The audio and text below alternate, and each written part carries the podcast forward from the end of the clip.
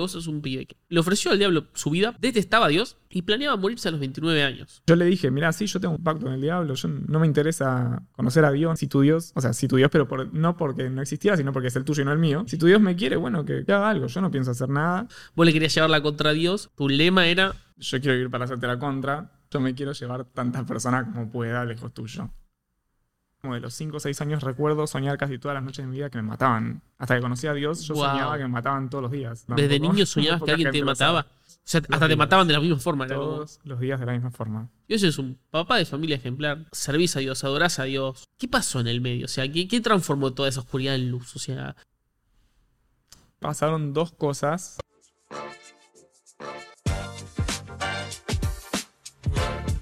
¿Qué hubo gente? ¿Cómo están? Bienvenidos a su podcast sobrenatural. Hoy me acompaña un amigo de la vida, el señor Emanuel Scherger. ¿Qué haces, Emma? ¿Cómo estás? ¿Cómo estás, David? Bien, estoy muy contento. Estoy también muy emocionado porque estamos estrenando formato. Estamos estrenando testimonios sobrenaturales. Hay que registrar la marca todavía.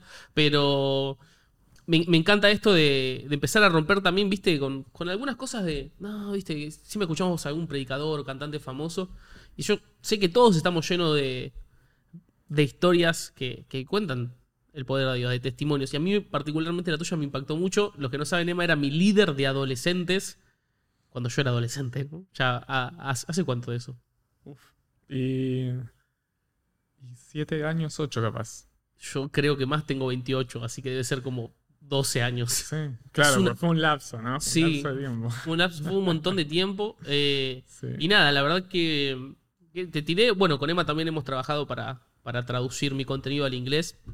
Eh, ¿Quieres hacer el chivo de App? No, está muy bien. está muy Buenísimo. No haga chivo, pero tiene, tiene un App, una organización para traducir contenido a todo el mundo. Eh, quiero arrancar, antes de, de nada, preguntándote cuál es eh, el primer recuerdo que tenés de, de tu infancia. ¿Qué es lo primero que te acordás de cuando eras chico? Wow. Son preguntas que te hacen siempre, ¿viste? Cuando. O sea, vos te juntás con un amigo y te dicen, "Ah, ¿cuál fue tu primer recuerdo? El mío creo que fue un partido de Boca, en serio, tío. Boca por penales o algo así. ¿Vos te acordás algo de esa parte? ¿O te maté con la pregunta? No, no. A ver, hace un tiempo, tipo, este año arranqué mm, justo terapia. Y quizás por eso hay como muchas, muchas imágenes que están como Claro, como mezcladas también. ¿no? Claro, todo muy mezclado. Ya. Sí, sí, sí. Em, creo que era una. Es como una imagen de cuando era chiquito y estaba mirando la tele. Ahí mirando música. De una, de una. Pero vos sos de familia cristiana. Soy de familia cristiana. O sea, vos naciste y ya ibas a la iglesia por default. Sí, sí, sí. ¿Y te gustaba ir cuando eras chico? No, No. para nada. No, pero ahora vas, ahora te gusta. Ahora voy por convicción propia, sí. Perfecto. Pero tus hijos van porque lo llevaste. Ah. Y sí. Está claro. Que Sí, así tiene que no ser. quieren ir, sería como interesante la situación. Claro. Mucho, muy pequeño para dejarlos solos en casa, por ahora. Sí, sí, es como tenés tres años, no quiero obligarte a ir a la iglesia, te dejo solo, ¿viste? Claro. no, no, es- no es un buen escenario. Pero bueno, ¿no te gustaba ir a la iglesia? No, Nunca te gustó. no, no, no, desde muy chiquito hasta, Hasta tu Hasta- conversión, digamos. hasta, claro, hasta que conocí a Dios personalmente. No, no me gustaba ir. Y, y, y hacías así como, no sé, como te enojabas con tus viejos porque te llevaban en ese sentido. Sí, claro. Recuerdo puntualmente que me, me enojaba muchísimo los domingos tener que ir a la iglesia porque daban capítulos nuevos de Dragon Ball. Dragon Ball Z. Claro, sí. Yo era fan y no me dejaban verlo, por supuesto, porque era Era del diablo. del diablo. Claro, era Yo muy tenía del que ir a la iglesia me lo re perdía. Y a veces, mi abuela, Dios la bendiga, Eh, te dejaba verlo a escondidas. mi abuela me, deja, me invitaba a quedarme en su casa y yo podía ver Dragon Ball y ellos iban al culto. Pero pasaba poco porque no me dejaban faltar. Entonces, claro, a mí me pasaba con Boca. Boca jugaba los domingos lo mismo y a veces no tenía ganas de ir porque jugaba Boca. Eh, habría que empezar a cambiar el día del culto, ¿no? Como un sábado, un Shabbat por ahí, ¿no? Como sugerencia, anótenlo ahí, ahí al pie. Eh, pero el contexto creo que, creo que es interesante porque, eh, no sé, uno siempre, cuando, cuando vos contabas tu historia, yo me acuerdo que me quedé como así en shock. Y, y uno siempre se, se, se pregunta en qué momento eh, se, se empieza a partir eso. Pues digo, vos nacés en una familia cristiana y llegás a básicamente odiar a Dios. ¿no? Como, esos son dos puntos, A y B. ¿Qué- ¿Cómo se llega de un, de un lugar a otro? O sea, ¿qué, ¿qué fue pasando en el medio de alguna manera? ¿Hubo algún, no sé, un clic así que vos digas, ah, medio que creo que odio a Dios? ¿Así? ¿Que te Mm. acuerdes? Sí. Sí, o sea, en mi casa había como momentos complicados, eh, conflictos familiares quizás, viste, dentro de- del hogar. Y mm, quizás yo he escuchado situaciones mucho peores. Claro. Siempre hay gente que la pasa peor. Pero bueno, de la manera en que, no sé, Dios me hizo o lo que sea, para mí era demasiado difícil de llevar. Y como que desde muy chiquito, o sea, justamente parte de las primeras memorias que tengo es desde chiquito, chiquito, Ok, Como- como yo diría que niñito. cinco años. Ah, o sea, ahí. full niño. Sí, Ok, ya con las intenciones muy claras de que no quería saber nada con, con Dios. Creo que tiene que ver un poco con eso, quizás por la disidencia entre, claro. Entre lo que por ahí la iglesia y lo que uno escuchaba y lo que tenía que ser y lo que pasaba. Entonces como que eso Claro, pero de tan chico es como. Ni siquiera sé si uno lo piensa. Como no lo pensabas, medio que solo sentís a esa edad, ¿no? Sí, sí, sí. Era como, en- cuando era tan chico creo que era como una atracción. Ok. Como que no me gustaba todo esto y me atraía todo lo que no, no, estaba bien, digamos, ¿no? Claro, viste, lo prohibido siempre tiene otro gusto, ¿no? Sí, sí. Entonces era como, como. Era como. A vos te llevaban, pero vos no querías ir. Y encima, supuestamente, ahí era todo lindo, bueno, perfecto. Y había una disidencia con lo que a vos te pasaba. Claro, tal cual. tal Entonces, vos de chiquito empezaste a decir, "Mm, esto no es para mí. Pero aún así, es como que siento que nos movimos un casillero, porque de, "Mm, creo que no quiero ir a la iglesia, a Claro. odio a Dios, es como, ¿qué fue pasando en el medio, no? Como digo, hay así como un, no sé, un siguiente paso, un, no sé, un momento que vos eh, recuerdes como, pues nunca dejaste de creer en Dios. No, nunca. Eso, eso es muy fuerte, o sea, Mm. para vos que Dios existiera un, era indubitable. Sí, sí, sí, nunca lo dudé. Para mí siempre existió. En... Creo que habrá sido a los 7, 8, o al menos eso recuerdo yo. Capaz, viste, la memoria te juega algún truco, te era un Claro, año más, un año sí, menos. sí. Calculo que sería un año más a lo sumo. Eh, como que llego a ese punto en el que yo, hablando con. O sea, pensando en, en mi vida y qué sé yo qué, tan chiquitito, pero ya estaba convencido de que le quería hacer la contra a Dios. Como que estaba Ah, decidido. ok. Yo no quiero esto para mí, te quiero hacer la contra. Pero hacer la Como- contra como en el sentido de, eh, tipo, si vos decís que mentir está mal, voy a mentir. Claro. Ok. En esa, a a esa edad, como que, bueno, las cosas malas de pequeño quizás, ¿no? Pero ya tenía una idea de que no quería seguir a Dios. Como que lo que había venido pasando era más bien, creo que fueron una serie de decisiones lo que acumuló a, a llevarme al punto B, como vos decías. Como que por ahí, desde chico me pasaba esto de que estaba este choque entre las dos cosas, tipo lo que pasaba en casa y lo que uno escuchaba y lo que sentía de parte, lo que uno escuchaba de la iglesia y todo Claro. y en mí ir tomando decisiones que a propósito yo intentaba alejarme de Dios. Como Mm. si yo sabía que esto estaba mal, si en la escuelita decían mirar Dragon Ball Z está mal, bueno, yo era fan, Ok. ¿cachás? Y Sí. quizás son pavadas, como que la intención del corazón es lo que cuentan estas cosas, ¿no? Y, y como que yo le daba mucho terreno a todo lo que estaba mal. Como que, bueno, esto está mal. Y yo trataba de investigar más sobre eso, trataba de meterme más en eso. Y creo que ir alimentándome tanto de tantas cosas malas fue lo que fue fomentando cada vez más el odio y mi alejamiento de Dios, ¿no? Me parece igual alucinante porque seguías siendo un, un niño. O sea, como. Sí. Porque viste que a veces uno se pregunta como, che, ¿y los, los nenes? No sé qué onda con Dios, pensarán, no pensarán. Y es como, no, los nenes repiensan. O sea, por ahí. Sí, es tremendo. Vos, vos- eras como, no sé, un caso, no sé si si particular, ¿no? Eh, supongo que va a haber muchos como vos. El culo. Pero sí creo que es evidente que uno de chico resiente esas cosas, ¿viste? sí, tenés tu propia postura, todo. Claro. más que no se escucha, ¿no? Porque eso sí, es heavy. Eso, eso es heavy. O sea, no. Cuando Porque uno nadie es- lo sabe. ¿No? Literal, literal. Eh, a lo sumo, si sos un nene muy charleta, lo hablabas con alguien, ¿no? Pero. Más, yo me acuerdo. Es una pavada, pero. Yo tenía, tenía 5 o 6 años. También, mis primeros recuerdos, hay un partido de boca y después peleándome con un nene en el jardín porque él decía que, que Goku era más poderoso que Jesús. Yo decía, no, no hay chance, ¿entendés? Tipo, Jesús lo revienta a Goku. Yo. No sé por qué pensaba. Ni siquiera había visto Dragon Ball Z, ¿viste? Pero es, es evidente que uno de nene como que va va forjando todo eso. Mientras vos te pasaban estas cosas, eh, no sé, tus maestros de escuelita o tus viejos como que se percibían eso o vos eras todo muy para adentro. No, no, nadie percibía nada. Yo era muy para adentro, sí. Sí, sí, sí. O sea, te guardabas todo esto que te iba. eh, O sea, me imagino que igual era como que se debía notar como, ah, Emma está haciendo bardo otra vez, ¿no? Y, Como, Claro, sí, igual se notaba. Era como, no te digo que era el súper bardero del mundo, pero era medio bardero.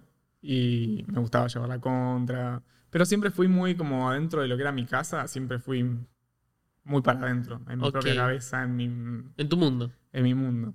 Entonces, como que creo que nadie se enteró de nada hasta que conocí a Dios, más o menos. Literal, de hecho. Ok, cuando vos conociste a Dios empezaste a hablar de, de- de todo ese proceso. Pero no me quiero adelantar porque seguimos Sí, sí, sí. No, avanzando no, no. hacia ese punto. Vos le querías llevarla contra Dios. Claro. ¿Cuándo se produce como el, el- el salto de decir, ok, yo no es que no solo te quiero hacer la contra Dios, sino que voy a hacerte la contra y voy a empezar a, a literalmente hacer todo lo que está a mi alcance como para... No sé. ¿Qué, es llevarle la contra Dios? Mira, esa, esa creo es una buena pregunta, ¿no? Como, ahora que lo estoy pensando, ¿qué sería llevarle la contra Dios? Como, ¿portarte mal vos? No, tipo, eh, te, te afectás a vos. O sea, eh, en esa concepción tuya de, niño ya adolescente, ¿qué significaba llevarle la contra Dios? Viste que, bueno, Dios ama a todos y quiere alcanzar a todos. Y bueno, yo ese mensaje como que lo, lo conocía, obviamente. Ok. Sabía de la Biblia, sabía. de- Y para vos era verdad. Y sí, claro. Ok. Entonces, en un punto, yo recuerdo pararme delante de Dios, o sea, Como orando. hablando con Dios. Sí, yo siempre tuve una relación así como de hablarle. Ok. eh, y decirle, yo quiero ir para hacerte la contra, yo me quiero, yo me quiero llevar tantas personas como pueda lejos tuyo. Esa era mi... O sea, tipo, Mi tu, proyecto de tu- vida. tu statement, como tu, tu lema era: ¿Me voy a ir al infierno? Claro, sí, sí. Me Tenía llevo a todos los que pueda. Sí, ¡Wow! sí. ¡Qué fuerte! Y tipo, ¿no pensabas que no sé que en el infierno te iba a, a sufrir? Porque digo, en tu concepción existía, hay gente que ni, ni piensa que es real, ¿entendés? Sí, re, re. Pero vos era como, sí, no me importa, era como- Sí, no me importaba, qué sé yo. Y ese era tu plan de vida. Ese era mi, sí, mi proyecto, sí, tal cual. ¿Y en qué consistía ese proyecto? Digo, como. La idea era como. No sé. eh, supongo que debe haber muchas formas de llevar gente al infierno. Ahora que lo pienso, ¿no? Nunca me puse a pensar en esa lógica, ¿no? Pero Sí, sí, sí. debe haber un montón de formas de llevar gente al cielo. No tipo, que, que, sé yo, que predicás, ¿no? O que le orás, qué sé yo. ¿Cuáles serían las formas en las que llevas al infierno? ¿Qué sé yo? Matar gente, no sé. Pero tipo, ¿cuál era tu plan en un sentido? ¿Viste? Como. No era nada ilegal, Claro, ¿cómo, cómo, cómo se baja a tierra ese, ese, ese plan? totalmente. Bueno, creo que pasaba un poco por lo que me pasaba a mí, ¿no? O sea, yo vivía consumiendo cosas que sabía que me alejaban de Dios, lo hacía a propósito porque sabía que me iba a alejar de Dios. Ok. Yo me sentía lejos. Entonces, y yo en ese momento mi mayor fuente de alimentación en contra de Dios era la música. Yo eh, quería ser músico Ok. y de, de- de rock y todas esas cuestiones así satánicas de, que se decían satánicas en ese momento. Ok, tipo heavy metal, gente maquillada así como, como Claro, esa sí, onda. sí. A mí me copaba.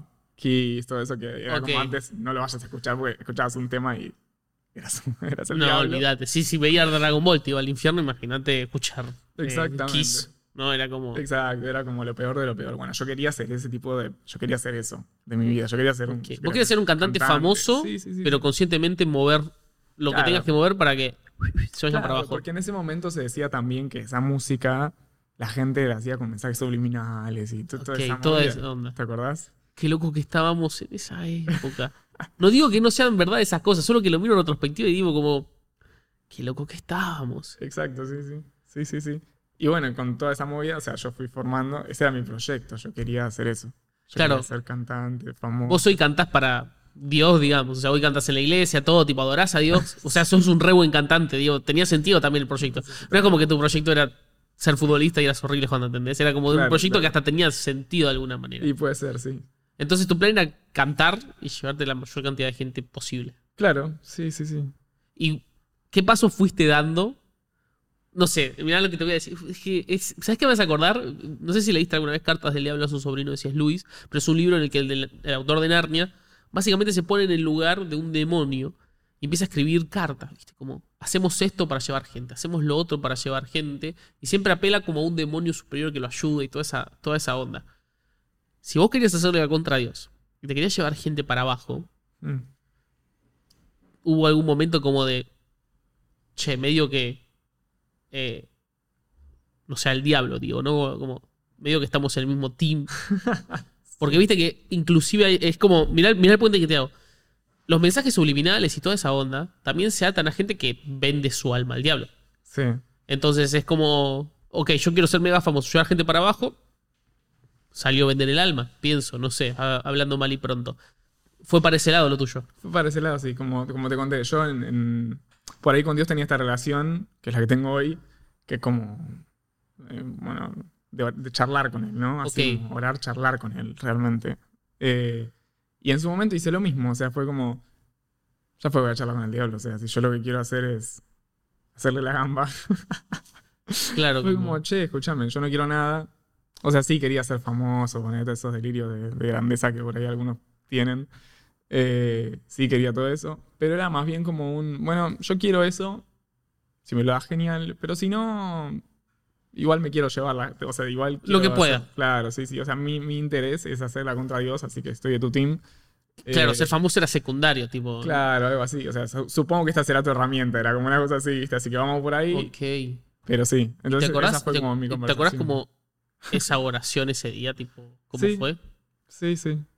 Tipo, que le. No sentí nada, o sea, no que pasó como que de claro. oscureció la habitación. O se cortó la luz, viste, como tipo. ¿viste? Algo así, ¿no? No, no, no pasó nada en ese momento, no. no Ok. Ya, ya- ya a mí me pasaban algunas cosas igual, así como raras, pero en ese momento no pasó nada. Fue como que, el- Fue, Sí, fue como charla, hablar al aire. claro, sí, sí, no sentí nada ni nada. Ok. ¿Qué edad- ¿Cuántos años tenías cuando, cuando hiciste ese grito de Mm, contá conmigo? yo calculo que habré tenido tipo 10, ponele. No. 10, 11, sí. A mi memoria eras más adolescente cuando hablamos de esto, pero eras un niño, amigo. Es- sí, porque yo a los. Yo recuerdo que a los 12, eh, justo más. o- Sí, a los 12 creo, me cambié de cole, conocí a mi novia y mi esposa, todo, a Yami. Y como que ah, cuando yo llegué a ese colegio, yo ya era así. Entonces, Ok, vos ya, te- tenías tu eso. misión. Claro. Qué fuerte, amigo. Sí. Y, a- o sea, todo Por eso esto. digo, cuando yo cuando pienso que mi recuerdo es a los 8 o a los 5, es como. Está más o menos ligado porque a los 10 yo ya sé que tenía esta determinación. Entonces, medio que Claro. de chiquito la idea. Wow. Ent- Entonces. Qué fuerte. Entraste, entraste a tu colegio nuevo, vos ya con este mindset, con esta cabeza y con esta idea de. A los que me puedo llevar, me los quiero llevar.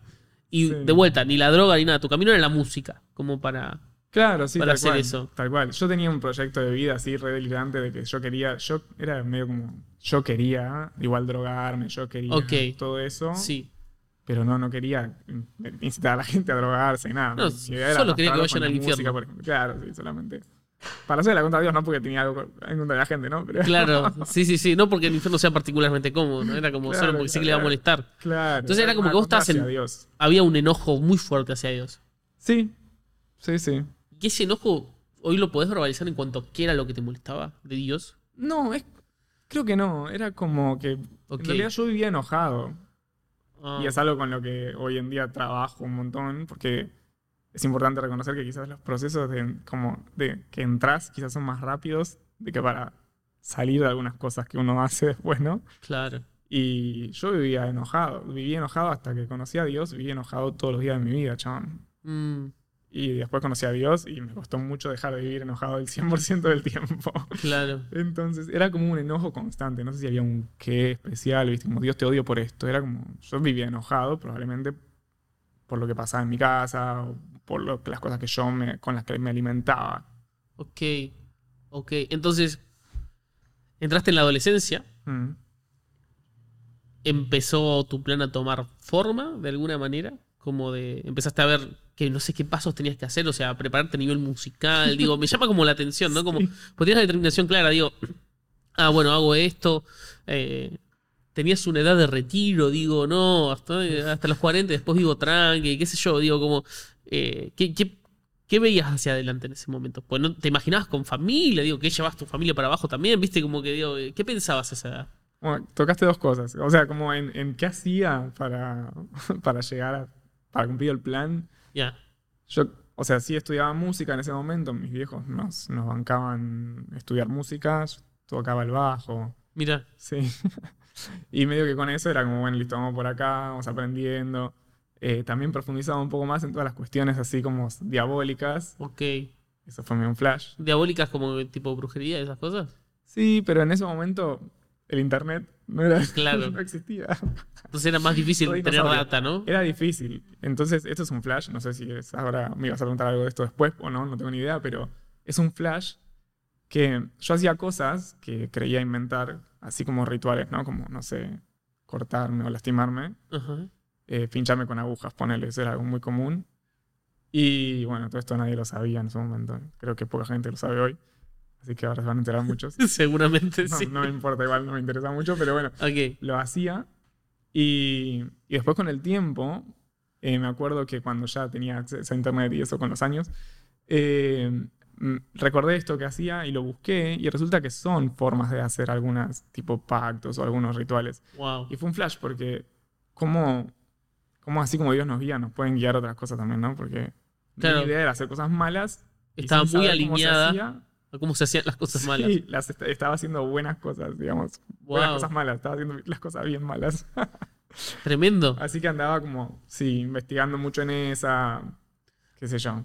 Pero digo, era como. O sea, ¿atravesaba tu existencia en serio? O sea, como en el sentido de, no sé, vos tuviste, a los 10, 11 años hiciste como este, esta declaración, ¿no? De que te quiero hacer la contra Dios, Sí. quiero hacerlo a través de la música, pero ¿te pasaba como en tu día a día? O sea, como, ¿vos pensabas seguido en eso? Como, no sé. Porque viste que a veces uno dice como, ah, no, a mí me gustaría ser músico. Y por ahí, viste, cada 3, 4 meses se te cruza de vuelta el pensamiento, pero no es que en tu día a día vos pensás en eso. Y hay otras cosas que sí, viste, que te apasionan. No sé, yo me acuerdo cuando quise crear contenido, era como, empecé a pensar 24/7 en eso. ¿Vos, ¿A vos te pasaba un poco así? ¿Era como, era intenso tu proceso de, de- o era más esporádico? Mm, medio medio, como que sí estaba convencido de que lo que pasa es que también había una fecha final, es como eso eso tenía mucho que ver. O sea, yo mi ¿Con ¿Una fecha final de que de tu proyecto? Sí, sí, eso es lo otro que tocaste antes, como que yo tenía mi idea de que todo esto despegara, también era medio, medio naif de mi parte, ¿no? Como que era como, bueno, yo hago todo esto y que las cosas funcionen y que se abran puertas, no sé, qué sé Sí, sí, hubiera sí. pasado, no tengo ni idea, la verdad, nunca lo sabremos. Claro. Pero, Pero vivo en Argentina y el dólar. Claro, ¿viste? como que bueno, no sé, eh, como que por un lado yo iba como cultivando ese, ese odio y sembrando en eso, en, en esa especie de carrera musical. Sí escribía canciones, recuerdo, y hacía ese tipo de, de cuestiones como para ir preparándome. Eh, y por el otro, yo tenía el proyecto de mi proyecto de vida, como vos me preguntabas antes. Yo a los 29 me quería suicidar y lo tenía súper claro. Wow. Llegué llegando a donde llegué, o sea, como músico o como, como no músico famoso también, o sea, yo ya tenía segurísimo que a los 29 me iba a suicidar, yo no iba a cumplir 30. Entonces tenía una fecha de caducidad Claro. la O sea, había un reloj corriendo porque. Sí, sí, sí. Y Claro. bueno, y si me llevaba un montón, buenísimo. Y si no, bueno, chao, ya fue, no importa, igual me mataba, así que. ¿Cachás? No, no, lo, lo cacho, ¿Qué pero cachas? sí, estoy pensando como. Porque hay un club de los 27. Yo sigo atando con toda, la, toda, esa, toda esa onda, ¿no? Digo, hay un club de los 27 y los 29. ¿Por qué? ¿Era no cumplir 30 en el, el objetivo? O sea. Sí, pero no sé si era por envejecer, eh, era solo porque no quería seguir viviendo. Como que honestamente Mm. no le encontraba mucho sentido tampoco. Yo con mi vida no estaba contento. No tenía muchas razones por las cuales seguir viviendo. Y además había una cuestión de que muchos cantantes famosos y eso morían como en los Sí, cercano a los 27. 30, sí. 27, 29 mm, de, ¿cómo se dice? Sobredosis, Claro. cosas así. Entonces para mí era como, bueno, listo, cuando llegue más o menos a esa edad, o me pego un tiro, o seguramente muera drogado, o me tiro de Mm. algún lado. wow. Sí, sí, sí. Ya vamos a llegar a la parte buena de la historia donde, tipo, aparece Jesús, ¿no? Como, o sea, pues si no es como que está todo medio. Está flechita para abajo, ¿viste? El capítulo. sino- Hay un buen final, ya lo vieron igual en la intro, pero hay una historia que vos me contaste una vuelta, como espiritual, turbina, que involucra a un cantante. Yo, yo me acuerdo de ser adolescente cuando escu- escuché esa historia dije, wow, o sea, ¿qué onda con esto? La de Marilyn, que me parece alucinante. O sea, Porque ahí son esas cosas que uno dice, ah, bueno, pero por ahí un pibe con sus mambos, en su- viste, como que no la está pasando bien en, en su vida y, y, y flashea cosas. Pero hay cosas que no se pueden ignorar, ¿no? Y creo que eso que te pasó fue algo, algo intenso, ¿no? O sea, vos en esa adolescencia te pusiste de novio. Sí. Bien. La novia medio que. No sé si tenía el plan tan claro como vos, pero no era del Team Dios, vamos a ponerlo Claro, así de alguna cual, manera, ¿no? Ella, de hecho, creo que la pasaba. mm, La pasaba mal. O sea, no sé por qué. Que Mambo habrá tenido. No sé, su familia, su generación, no tengo ni idea. Ajá. Pero ella andaba en toda esta. No es que andaba en la movida así de, de lo diabólico porque quería. O sea, ella simplemente era una pobre piba que veía cosas. Ok, o sea. Que, el- El loco era yo. Ella Ok. sufría ver cosas. Yo veía cosas, tipo, a mí me perseguían sombras desde muy chiquito. Esto no te lo conté. Creo que te lo conté el otro día, no me acuerdo. Yo soñaba desde que era chiquito, por eso tengo estos recuerdos de que era muy chico, porque yo como de los 5 o 6 años recuerdo soñar casi todas las noches de mi vida que me mataban. Hasta que conocí a Dios, yo Wow. soñaba que me mataban todos los días. Me despertaba todos los días. Prácticamente. desde Nadie niño- lo sabía esto desde tampoco. niño soñabas que alguien te mataba. Sí, sí, que me corrían y me... Sí. Tipo el mismo sueño. El mismo sueño todos. O sea, hasta te mataban de la misma forma. Como- Todos los días de la misma forma. Rarísimo. no, muy raro. Muy raro. Y eso fue antes de tomar mi decisión. O sea, Sí, sí. antes de decir, bueno. Team diablo, claro. Sí, antes de decir eso. Ya soñaba esas cosas. O sea, pero vos tomaste la decisión y esta chica que también tenía eh, experiencias o que veía cosas rarinson, raras, ella no. Ella no. A ella Claro. le pasaban. Claro, yo quería Por ir al eso me o atraía. sea, Ella sí. Por eso me atraía a mí, porque para mí. Yo veía cosas, veía sombras, se me parecían cosas. pero ella veía cosas. Y ella veía cosas. No sombras, veía tipo, claro. Claro, wow. Ella era zarpado. A ella fue que le pasó esto de que un día llorando, pobre, estaba súper en crisis. Ok, esto, ella iba al colegio con vos. No, no, la conocí en una iglesia. Está interesante lo que planteas. Sí. Eh, ok, conociste a esta La chica conocí en la iglesia, sí, sí. y eh, no, no me recordaba de esto. O sea, pues yo sé algo de la historia de Emma, no la sé toda. Entonces como que la estoy descubriendo y me emociona. Conociste a esta chica en la iglesia que veía cosas Mm, y fue tu novia. Claro, sí. Y viene llorando. Un día. Sí. Se acerca tu novia llorando y ¿qué te cuenta?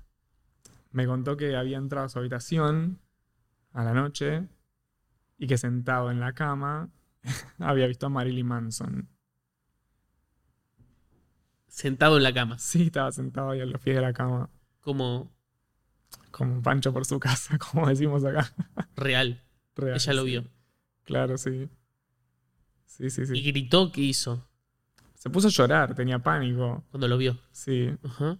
Y por como recuerdo, más o menos fueron dos veces. O sea, la primera vez, como que no pasó nada. Solo lo vio. Solo lo vio y se desapareció así como lo vio. Y la segunda, por lo que creo recordar, fue, ahora capaz que fue la misma vez, ¿no? Pero me parece que había sido dos veces. La segunda vez que lo vio, como que le preguntó qué hacía ahí. A todo esto nosotros escuchábamos un montón esa música, ¿no? Yo escuchaba un montón Marilyn Manson, Korn, no sé, un montón de Ella bandas. también. Ella también, sí. Y le preguntó qué, qué- qué hacía ahí. Y Claro, ella tenía pánico, aparte. No Claro. le copaba mucho la idea, ¿viste? Por mí, encantado, ¿no? Eh, pero ella no le copaba mucho la idea. Y bueno, eso fue lo loco que yo me acuerdo que en ese momento, ¿viste? La información no viajaba tan rápido porque no había tanto de internet y todo eso. Sí, sí, sí. Y bueno, y este Marilyn Manson que se le aparece le cuenta que en tal fecha del año iba a venir a la Argentina. Y ella me lo contó en el medio de su crisis, de su Claro. trauma. me contó, Puro llanto. Claro, sí. Vos- y le pregunté y me dijo que va a venir. Vos medio sonriendo como de... Y yo, qué, qué copado. Yo, tipo, pobre ahí, como, "Ah, qué copado. tú". ¿Pero por qué no me pasó a mí? claro, viste, sí, sí, tal cual. Y le dijo que iba a venir a la Argentina. Sí, sí. Y todavía no se sabía. Y después, a, las- a los meses, hubo como una. No me acuerdo, una- se anunció que venía para acá. No me acuerdo ni qué fecha fue, no sé ni si terminó viniendo, ¿no? Pero se anunció, me acuerdo que iba a venir. Sí, sí, fue re loco porque fue como una confirmación bastante fuerte de lo que la piba había. de lo que la chica había visto. Yo me acordaba de esta historia, pero cada vez que la cuentas me, me, me ponen los pelos de punta. amigo. Eh, Esto no, esto no es sí, sí. esto no es como. Yo soy de las personas que cuando cuentan historias así, viste, en los fogones de los campamentos, me voy. Porque no puedo dormir después. Soy demasiado miedoso. Demasiado miedoso. Pero digo, cuando pasó eso, ¿qué pasó con.? O sea, te aparece un chabón, te dice que va a venir, viene. La piba me imagino que habrá. O sea, su crisis se habrá, no sé, como. Ay, fue de verdad esto, no sé. O, o- o vos mismo fue como. Esto es posta, no sé, como. Yo ya sabía que era posta. Claro, todo, vos siempre lo supiste. Yo siempre lo supe. Para mí lo espiritual era algo re común. Habiendo crecido en iglesia. Y fue, en eso fue diferente a otros procesos. Como que mucha gente que crece en la iglesia y se enoja con Dios. Como no, no existe porque pasa todo esto. Yo te lo tenía bien en claro. Entonces, si existe Dios, existen los ángeles, existen los demonios. Todo eso existía para mí. Ok. Entonces no. Para mí no fue novedoso. Era genial tener a alguien tan cercano que lo viviera. Claro. Pero de hecho, cuando la chica esta yo le cuento, después con el tiempo le termino contando que yo había hecho este pacto con el diablo, la chica se puso a llorar. Casi me mata. Claro. Me dijo que me dijo de todo, sos un idiota. me Sí, sí, todo. sí. Porque ella la pasaba mal, pobre. Claro, o sea, ella veía esas cosas, Sí, sí. no sé si necesariamente por vos. No, no, O ya sea, tenía una vida así antes. claro, que sí, sí, no sí. Pero digo, como me imagino que se te aparece Marilyn Manson y tú me dices, ah, Yo me olvidé de decirte, le había vendido el alma al diablo. Es como que me imagino que debe generar algo, ¿no? Ahora lo contamos riendo, ¿no? Pero es re fuerte, ¿no? Re Es, fuerte, sí. es re zarpado. Sí. ¿Qué pasa entonces, amigo? Porque digo, hay un salto temporal zarpado. Llegamos a ese punto de que vos sos un pibe que le ofreció al diablo su vida para llevarse la mayor cantidad de- de gente al infierno, detestaba a Dios y planeaba morirse a los 29 años. Y hoy es un papá de familia ejemplar, tenés tres bebés hermosos, estás casado hace mil años con Yami, ya no sé hace cuánto estás casado, tipo 14. 14, una banda, banda. tipo, servís a Dios, adorás a Dios. O sea, tu vida es muy diferente a ese plan. ¿Qué pasó en el medio? O sea, ¿qué, qué transformó toda esa oscuridad en luz? O sea, ¿te acordás? El, me imagino que habrá sido un proceso, ¿no? Pero todo proceso tiene un inicio. ¿Cuál fue como el primer... Upa, está cambiando algo. Yo creo que. Sí, como si fue un proceso. Sí me pasaron dos cosas mientras yo seguía en todo mi mambo. Eh, o una, una sola creo que fue. Que, que, me, llamaron, que me llamó la atención. Eh, y después yo seguí con todo igual. Seguí con todo mi mambo satánico, pero Hubo algo que me te... dejó algo ahí como Ok, pensando. Una vez en un campamento, porque yo iba a todas las cosas de la iglesia, pues me obligaban, así que no me quedaba otra que ir. Eh, yo tenía, no sé, 15 años, una cosa así. Y estábamos en una reu, en un culto de jóvenes o adolescentes, como lo llamáramos en ese momento. Y yo tenía ahí mis pulseras y mis, mis cosas de negro y todo. Y yo estaba en la mía, o sea, estaban todos ahí cantando y escuchando y ahí sentado Claro. porque no podía ir a ningún lado. Y me acuerdo que terminó la prédica, empezó la música y todo lo que tenía puesto me empezó a molestar. Por alguna razón. Ok. Como que me, me molestaba, como que me pesara, como que me apretara, no sé, me tuve... Y llegó un punto, no sé, una canción, dos canciones, me lo tuve que sacar porque no... No sé, incomodaba muchísimo. Yo vivía con esas cosas puestas porque... Nada, era como, como en ese momento se usaba. Claro. Eh, y era como parte de mi rebeldía, aparte porque Sí, sí, en la iglesia caer en esa época, no todo. estaba bueno. Cadenas, tachas. exacto. Me imagino que un delineador habrá, habrá pasado por ese ojo, ¿no? Sí, eso también, pero cuando, cuando nadie, nadie podía supervisarlo, pues si en Claro. mi casa se enteraban me mataban, pero bueno. Entonces te empezó a, como a molestar todo eso y lo empezaste Sí, a largar. Y me tuve que empezar a sacar, y fue tremendo porque ni bien me empecé a sacar las cosas, me acuerdo que me puse a llorar y no podía parar. Y nunca entendí por qué. Mm. Y no podía parar de llorar y me saqué todo. No, no dejaba de incomodarme cada vez que me sacaba las cosas, no dejaba de sentirme incómodo. Y me acuerdo que me saqué todo y no podía parar de llorar. No podía parar, no podía parar. Terminó la reunión. Cerraron el, el recinto donde estaba la reunión. Ok. Nos sacaron. O sea, me ayudaron a salir en el sentido de que me dijeron, andate. Hay que comer. Había que ir a claro, comer, campamento. había que ir a las habitaciones. Y yo no podía parar de llorar. Yo me acuerdo que fuimos a las habitaciones y que estaban todos jugando a las cartas. Y yo seguía llorando en mi cama. Había pasado como dos horas y media y no podía parar. Sin nunca- entender por qué. Sin entender por qué. Y a la vez tampoco quería indaga- indagar mucho porque yo, Claro. tenía- yo no me quería acercar a Dios en realidad. Entonces Pero vos sentías que, que era un llanto como. Y yo estaba muy triste. mm, claro. Entonces, y a la vez era como un llanto que me aliviaba, ¿viste? Entonces era como una cosa... Pero yo no quería soltar ese, ese odio y, y esa tristeza. ¿no? Y el plan Claro. y todo. Entonces, llegó un punto obvio que tuve que dejar de llorar porque me iba a estar así cinco días, ¿no? Entonces fue como, bueno, chabón, cálmate. Bien. Y me fui calmando, no sé qué. Después fue como, "Ah, No pasó nada. no pasó nada. Volví a la mía. Chau. Pero ese fue como el primer. Eso fue lo primero que me pasó. Y fue raro porque fue sin buscarlo, o sea, fue una- como una- un mimo de Dios muy grande para mí. Debe ser lo que me dejó pensando mucho tiempo, en segundo plano.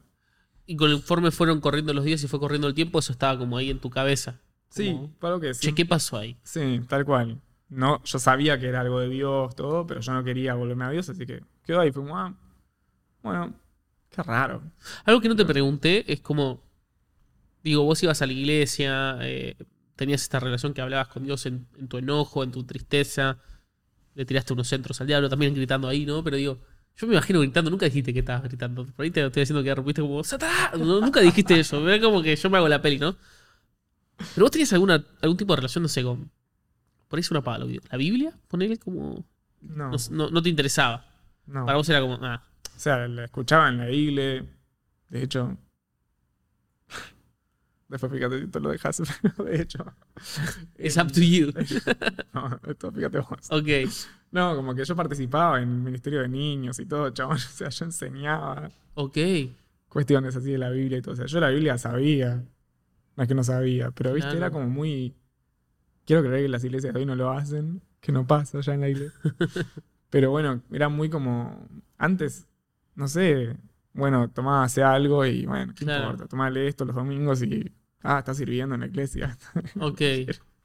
Y tipo, literalmente mi plan. Era todo, todo lo contrario. Pero Yo me iba y sirve- lo hacía, pero Claro, cualquiera, ¿entendés? de una. Re cualquiera, chabón. Bueno, Y vos- esa era mi relación con la Biblia. Esa era tu relación con la vida, como leerla para unos jóvenes niños, unos little children. Bien, y cuando, cuando te pasó esto y empezó a, a transcurrir esta... O sea, vos seguías con tu plan y todo, pero te había hecho ese clic en ese campamento. Sí. ¿Qué fue lo siguiente que, que pasó que te, te empezó a acercar a Dios? Porque de vuelta te digo, siempre tenemos esta imagen de un campamento que me entrego a Dios, una campaña, y el chabón pasa corriendo y se tira y le oran y dejó la falopa y todo, ¿no? Y vos decís como, wow, viste, Dios lo hace así. En tu caso, hubo un proceso, o sea, Dios en un campamento te tocó, pero no fue que ahí cambió estrictamente nada. Fue el inicio del cambio, ¿no? ¿Qué, qué, qué otros pasos hubo en ese proceso? Totalmente. Mi proceso fue mucho más largo de lo de otros, por ejemplo. En mi caso, eh, fui forjando una amistad con la que hoy es mi esposa, con Yami, y éramos muy amigos, muy amigos. Yo iba a merendar a su casa, o sea, vivíamos muy cerca también, entonces, Claro, nada, yo iba a su casa, ella venía a casa, pero era una amistad, linda. Solo Sí, amistad. Y. ¿Cómo es esto? En algún punto. O sea, salíamos, salíamos a bares o cosas así con todos nuestros amigos porque íbamos al mismo curso. Y en algún punto. eh, ella iba a una igle. Y volvía de noche de su grupo de jóvenes. Y la verdad. No me acuerdo cómo fue la invitación. Pero Ok. fue, vino más por la onda de acompañarla que por, che, ¿por qué no venís? Y ella tratando de que yo me acerque a Dios. No fue que ella Era, fue- era otra iglesia Ah, diferente a la tuya. Sí, o sea, sí, era otra esta- igle. Sí, Bien. era otra igle. Y, y no fue que ella me dijo, che, ¿por qué no venís? Tú como tratando de, ah, vamos a ayudarlo. No, Claro. no, o sea, fue como, che, me quieres acompañar como cuando le acompañaba a comprar ropa. O sea, yo la acompañaba a comprar zapatos, por ejemplo, también. Claro. Sí. Zapatillas. O sea, Amigos adolescentes pasa eso. Claro, che, ¿querés venir? Bueno, vamos. Fui al grupo. Sí, Pero porque sí, no porque un plan de cambiarme. Exactamente. Y ahí, ahí fue como el primer paso, porque yo sin darme cuenta, o sea, fui a este lugar, escuché lo que decían, pero la verdad no me importó nada, o sea... Pero la gente me cayó bien, porque eran... No eran caretas, eran todos adolescentes así como... Claro, se sentía una Todos, autenticidad. sí, todos en la suya, era un grupo de adolescentes todos en la suya y el líder era como también re auténtico. Sí, sí, sí. Así que fue como... bueno, me cayó- la primera vez que fui me cayeron bien. Después otra vez la acompañé porque ella iba, era de noche, era los viernes a la noche y quedaba en Capital. Entonces volver era un. Sí, nosotros vivimos una, Eh, zona, sí, sí, sí. digamos, una zona medio picante. Entonces la vuelta de una jovencita sola no era recomendable. Tal cual. Entonces yo por ahí la acompañaba de ida y vuelta y listo. O por ahí después salíamos juntos con amigos, por allá, o por zona norte, o donde sea. Y. Claro, y después volvían venía juntos. por ahí. Claro, tal cual, tal cual. Y, y- y en ese momento, ¿tu plan seguía en tu mente? O Sí, a- no, yo, seguía con la mía. Sí, Vos sí, seguías sí. en la tuya. Yo seguía con la mía, sí. Y hubo un momento De que hecho- se lo blanqueaste, tipo, che, Yami, yo estoy en esta. Tipo, o, o, o, a- alguno de los líderes de la iglesia nunca hubo un momento como que, che, mira que yo. O sea, Mm. me, enca- me caen re bien todos, pero medio que yo tengo otro plan. La verdad, con los líderes de la iglesia no había un montón de relación. Yo era muy rebelde y muy confrontado. Claro, ibas cada tanto aparte. Sí, cuando ya fui creciendo, si podía esquivarlo, Sí, esquivaba, te, te- ¿no? te- te Pero hablo de esto con Yami, ¿eh? Como de, de este grupo Con este grupo sí, auténtico, sí. olvídate. Con este grupo, de hecho, creo que la segunda vez que fui ya directamente, el chabón, que era el líder de ese momento, me preguntó como que, que era de mi vida. Y yo le dije, mirá, yo ando re, re en otra, o sea, yo se la tiré de una, porque nunca lo había hecho, también me emocionaba mucho de tirarle de una a la gente, que yo era vino como el líder y te dijo, ¿qué. ¿Cómo, cómo, estás? ¿Qué, qué Claro. es de tu vida? Sí, y, tu respuesta fue como, Claro, algo así, salí de acá. ¿Viste? Fue como, mira, chabón, yo creo en Dios, así creo que le dije, fue una cosa así, yo, yo en Dios creo, la verdad no me interesa, o sea, mi- pero yo quiero hacer la contra. así de buena, tipo, yo Sí, veo que le quiero hacer la contra de Dios, o sea. Fue más o menos así, sí. ¿Y, y cuál fue- fue la respuesta de líder? Porque me imagino como, Y él me dijo, ok, bueno, me dijo. No me dijo ni seguí viniendo, ni uno, chabón, ¿qué te pasa? No, fue como, bueno, está bien. Ok. uy, más. te desarmó un poquito esa Sí, fue respuesta, ¿no? Como, Fue raro. claro, yo quería provocar un poquito algo ahí y al chabón le dio igual. Claro, exactamente. A mí yo estaba acostumbrado a que a todos los líderes que me preguntaban de otras iglesias o gente cristiana, si yo le tocaba lo mínimo de este tipo de temas, era como, uh, chabón diabólico, Claro. no, uh, convertite, uh, Dios te Claro, era como- uh, Dios te perdona, Dios te ama, y yo tipo, ah, callate, vos, ¿no? Como, Sí, a mí me gustaba ese papel. claro, te gustaba como, che, viste mi tacha. y que tipo sí, todos se enojen y sí. escandalicen. Y esta persona fue como, Claro. linda. Y como que, Y fue como, ¿qué? ¿Qué?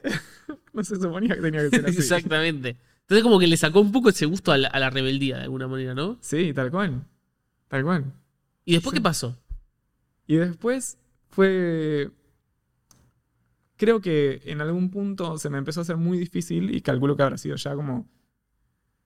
Se me empezó a hacer muy difícil el tema de, de vivir eh, esto de estas experiencias raras. Como que yo, como te dije, no veía cosas como Marilyn Manson, o una persona, pero sí veía sombras, o esto de soñar que me moría todas las noches. Eh, yo sentía mucho miedo, en, no sé, en la noche, cosas así, como que me, me avasallaba tanto que por ahí me quedaba en un rincón tirado en, en el baño, o sea, solo. Wow. Sabía que sabía, estaba seguro, la, sentía por dentro que si decía Jesús, se iba, pero yo ni a palos. Prefería estar Oh, es ahí. muy loco eso, o sea, vos estabas absolutamente aterrado. Sí, sí, la estaba pasando mal y yo no quería. No quería, me iba a dar el brazo a torcer. Wow. Pero bueno, llegó un punto que era tan difícil para mí seguir así con mi vida que. que creo que. No, no sé ni cómo habrá sido, pero seguramente este flaco, porque era muy diferente, provocó la conversación.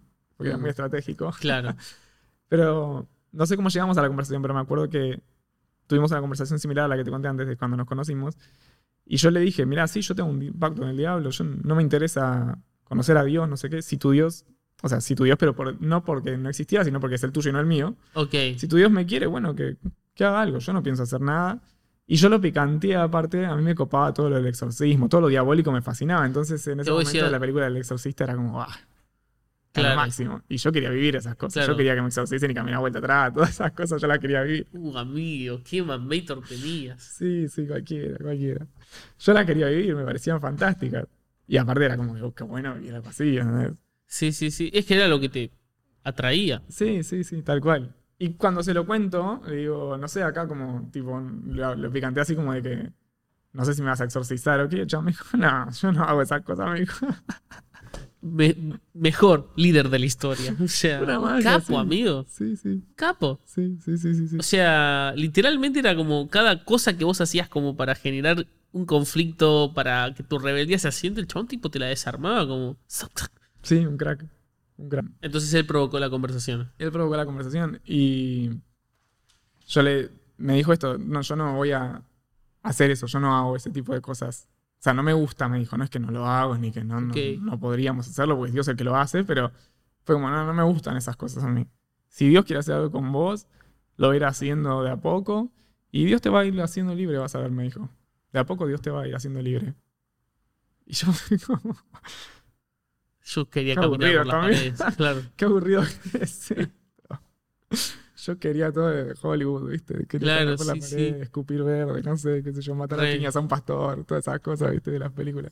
La cosa sana, ¿vio? Sí, sí, sí. Entonces, te tiró esa Y me tiró esa. y volviste a tu casa. Sí.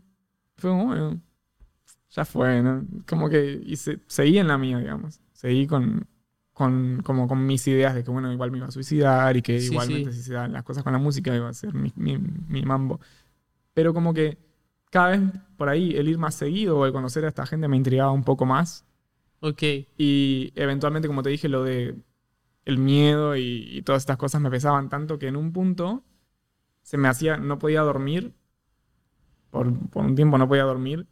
Y no sé qué se me cruzó por la cabeza que fue dormir con la Biblia. Ok. Porque no te interesaba vos. No la iba a leer, solamente fue como Dormir, dormir como, con la Biblia abajo tipo- de la almohada. Como si fuese un. Una espada. Claro, como un. ¿no? Como un. Sí, sí, sí. No, no pensaba usarla contra algo que me apareciera, sí. pero sí era como que me provocaba paz. Y empecé a hacer eso. Empecé a dormir con la Biblia abajo de la almohada. Por más que yo con Dios estaba como sí, enemistado, sí, pero, seguías igual. pero lo necesitaba. Necesitaba Dejar de dormir tirado en el piso del baño con miedo. Básicamente. dejar de tener miedo, dejar de despertarme y ver cosas, dejar de soñar que ¿Te moría mataban? todos los días. O sea, Wow. sí. Y empecé a dormir con la, almohada- con la Biblia abajo de la almohada. Pero no la leías. Tipo, No solo leía. abrazada. No, ni, ni siquiera. Tipo, No, como que estaba bajo la almohada. Yo siempre Ok. dormía abrazado a la almohada, pero no abrazaba la Biblia. Y empezó a, a funcionar de alguna forma. O sea, O sea, se te calmaba eso. sí. Con el tiempo. Y esto fue rarísimo. O sea, para mí fue rarísimo, porque no lo había escuchado hasta ese momento. Pero un día me pintó abrirla y leer. Empezar por Salmos. Ok. Bien. Tampoco sé por qué. Pero pintó leer Salmos 1. Ok. Y nunca sentí. Tampoco pasó nada, así, no es que se iluminó el cuarto ni nada. Sí. O sea, fue, Mi vida no tiene unas experiencias Sí. así como. Eh, pero, pero sí me provocó algo por dentro. Fue como que me trajo mucha paz y estaba muy contento. Como que me agarraba como una felicidad interna muy grande. Y empecé a leer salmos antes de dormir. No hablaba con Dios, no oraba yo. No tenía conversaciones con Dios porque no, no le hablaba. Pero leía salmos y no podía parar. Me acuerdo que leía un montón. Wow. Y ya de repente dejaba de dormir con la Biblia abajo de la almohada, nada más dormía le- leyendo los salmos. Qué fuerte. Sí. Y creo que no terminé Salmos que cuando. Y no habrá pasado. Habrán pasado tres meses.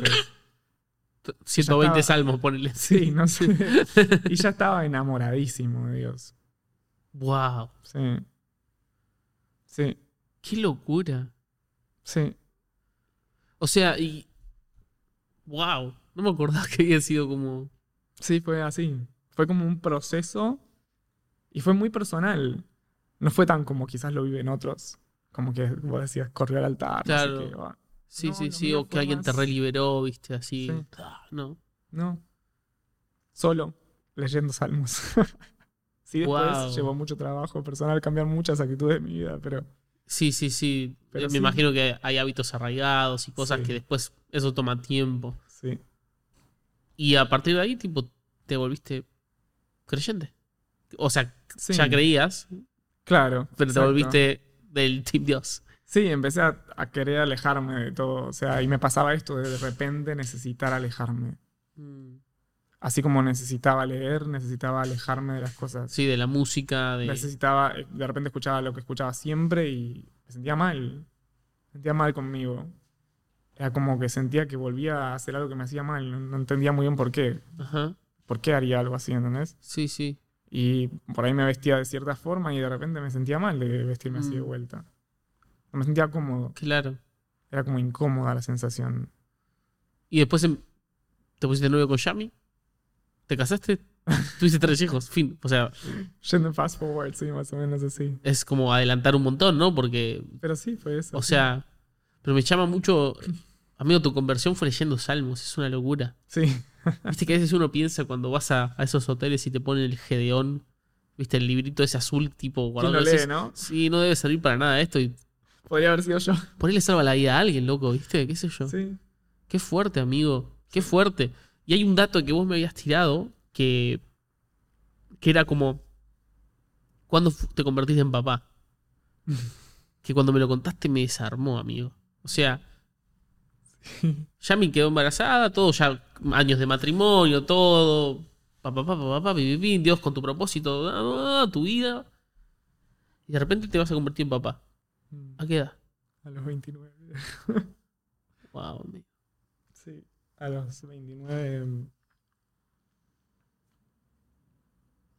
Sí, a los 29. a los 29 míos ya me quedé embarazada. o sea, lo planeamos y todo, pero no estaba. O sea, yo como no tenía. Y esto es algo que es difícil para mí en mi vida en general. O sea, yo no tenía proyectos para vivir después de los 29. Entonces, para mí todo lo que vivo después de los 29 es medio que una sorpresa hace unos años, porque hasta los 29 incluso, no es que pensaba morir porque ya conocía a Dios y todo, pero estaba disfrutando. Sí, sí, sí. Porque yo a los 17, 19 me pasó todo esto de entre los 17 y 19, 20, empecé a cambiar. Mm, Entonces, a partir de los 19, real, fue que, que empecé a vivir de una manera que disfrutaba mi vida. Entonces, en esos 19 hasta 29, no es que yo pensé, tipo, uh, sí, quiero una familia, quiero esto. quiero-". No, o sea, fue empezar a, a vivir de otra manera, claro. a disfrutar. Y, y si bien sí planeamos, es muy cómico porque sí planeamos todas nuestras etapas de vida, como recibirnos, Sí, sí, sí. así, así. Y todo salió así. De hecho, planeamos estar todo, este, todo ese tiempo sin tener hijos, fueron 10 años, sin tener hijos. Eh, yo nunca dije, bueno, a los 29 voy a hacer que Mm, quedamos embarazados para ir en contra de que me iba a matar en esa edad. No, no, o sea, no, no lo pensé nunca y de repente, atando cabos, Claro. O sea, la edad que vos pensabas Sí. que terminaba Sí. tu vida, nacía tu primera hija, amigo. sí, queda embarazada ya, sí, una locura. Qué fuerte, amigo. Re. Sabes que mientras te escuchaba pensaba como qué valor el de Chami también, ¿no? Digo, como es esa gente que uno que Dios pone en nuestra vida, ¿viste? Re contra. Porque es como